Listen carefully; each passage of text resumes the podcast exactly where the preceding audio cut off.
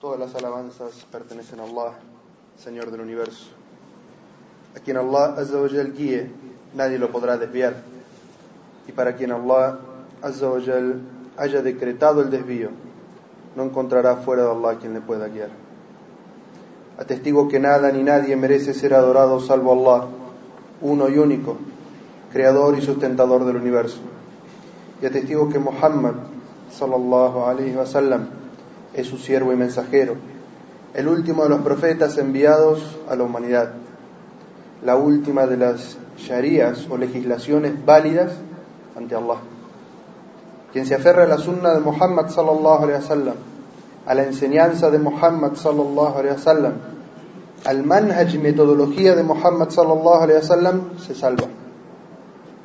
Y quien se aleje del ejemplo de Muhammad, se aleje de las enseñanzas de Muhammad sallallahu alaihi wasallam y abandone la legislación y la metodología de Muhammad sallallahu alaihi wasallam, se condena a sí mismo y desvía a quienes están junto a él. Hermanos y hermanas, dice Allah Azza en el Sagrado Corán, oh creyentes, teman a Allah como es debido y no mueran sino musulmanes sometidos y entregados a él. Hermanos y hermanas en el Islam, Allah Azza nos habla sobre un asunto muy importante en el Sagrado Corán. Allah dice, tu Señor jamás iba a destruir un pueblo injustamente cuando sus habitantes procuran establecer el bienestar en la tierra. Allah Azza nos habla en este ayah, en este versículo, sobre una característica. En idioma árabe se dice muslih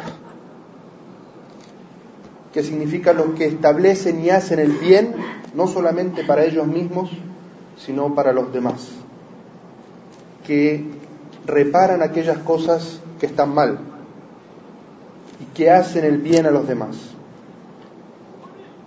Y fíjense que en el idioma árabe la palabra musleh tiene relación con la palabra saleh, que se denomina la palabra saleh aquella persona que es piadosa, aquella persona que es devota, aquella persona que es buena para sí misma, es un salih, dice abdun salih, un buen siervo correcto de Allah. Pero Allah Azza en este ayah no nos está hablando de los salihin, es decir, de las personas buenas y correctas. Nos está hablando de personas que tienen un grado más.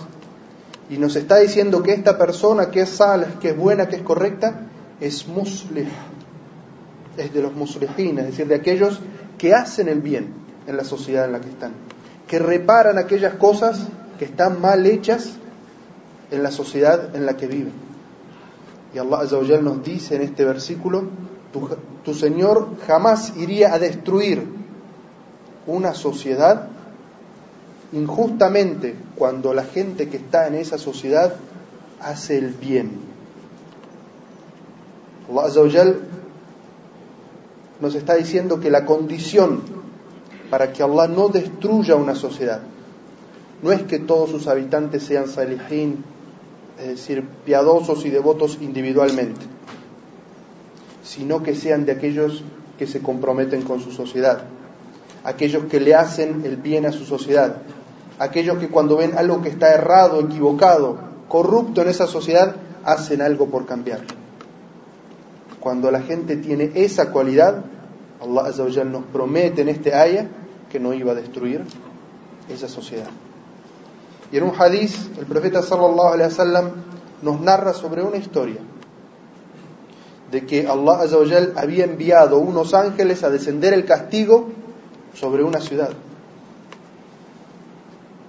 Y los ángeles le dicen a Allah, Allah, ¿cómo vamos a hacer caer tu ira, tu castigo sobre esa ciudad, esa sociedad, siendo que ahí hay un, una persona saleja, una persona piadosa.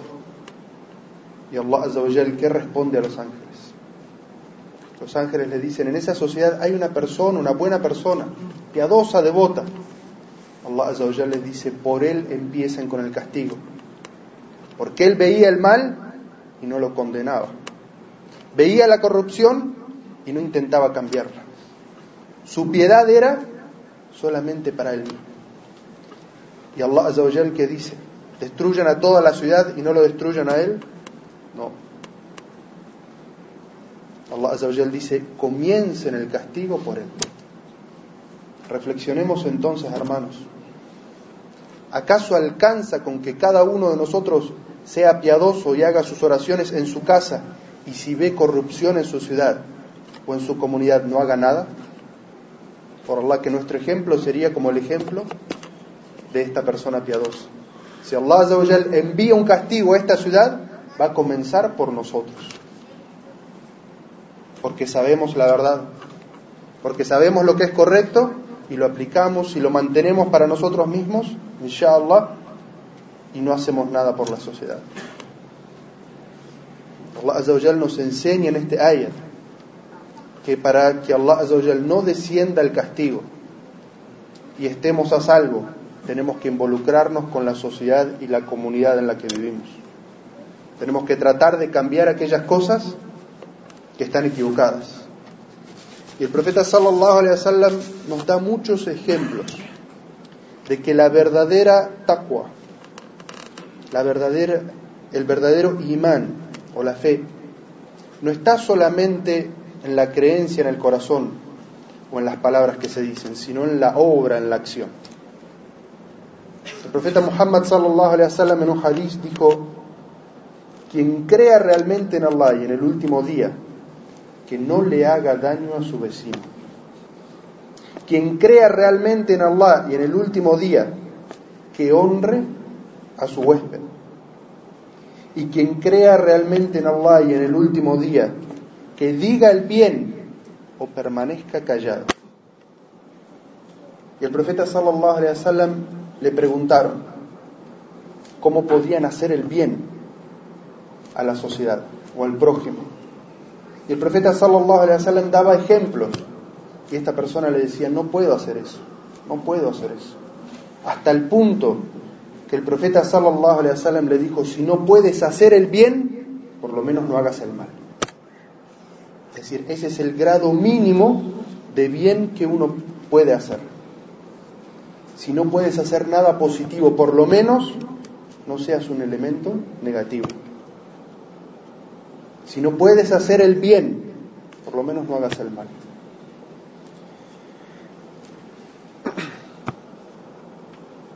Hermanos y hermanas, cuando algo está mal, naturalmente nosotros recurrimos a un experto para solucionarlo. Cuando hay un enfermo en la familia, nadie recurre al mecánico o al carpintero.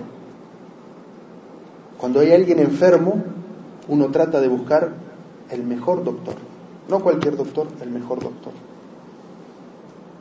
Entonces, si nuestro corazón, que es la base de la piedad y de poder hacer el bien a los demás, no está a salvo, no está purificada. Entonces nosotros no podemos hacer ningún bien a los demás. Debemos comenzar por nosotros mismos y hacer el bien a los demás. Pero ¿a quién debemos recurrir para buscar la purificación de nuestro corazón, la purificación de nuestro ego, la purificación de nuestro carácter y de nuestras acciones? Tenemos que recurrir a Allah. Porque el profeta sallallahu alaihi wasallam dijo, el cuerpo tiene un órgano, que si ese órgano está sano, todo el cuerpo va a estar sano. Pero si ese órgano está enfermo, todo el cuerpo estará enfermo. ¿Acaso no es ese órgano el corazón? En ese hadiz el profeta sallallahu alaihi wasallam nos dice que si nuestro corazón no está sano, si nuestro corazón no tiene el tawhid, el monoteísmo, si nuestro corazón no se ha purificado de la arrogancia, del mal carácter, de sentirse superior, de aislarse de la sociedad, entonces nuestro cuerpo no va a estar sano. Si nosotros como individuos no estamos sanos, no podemos aportar nada a nuestra sociedad. Si esta comunidad de la que todos los que estamos aquí formamos parte, no empezamos a purificarnos nosotros mismos y a tratar de aportar a nuestra comunidad, entonces ¿Cómo podría ser esta comunidad una comunidad que haga el bien si sus individuos no hacen el bien? Si sus individuos no se preocupan por purificar su corazón. Hermanos y hermanas, ser una persona que purifica su corazón y su carácter y su forma de ser y su actitud es fundamental para tratar de hacer el bien a la sociedad. Y en el ejemplo de Muhammad sallallahu alaihi wasallam tenemos el mejor ejemplo. En una batalla, en la batalla de Uhud, uno de los compañeros del profeta Muhammad sallallahu alaihi wasallam fue herido en un ojo, al punto que su ojo se cayó. Entonces le llevaron este herido al, al, profeta sallallahu alaihi para que él hiciera algo por él. Y Allah Azza le concede un milagro al profeta sallallahu alaihi wasallam, en el cual el profeta devuelve la órbita del ojo a su lugar y pone un poco de saliva en su mano y la pasa sobre el ojo y este sahabi vuelve a ver y dice que mejor que lo que veía antes. Años después, aparece en la península arábiga una persona que decía ser profeta.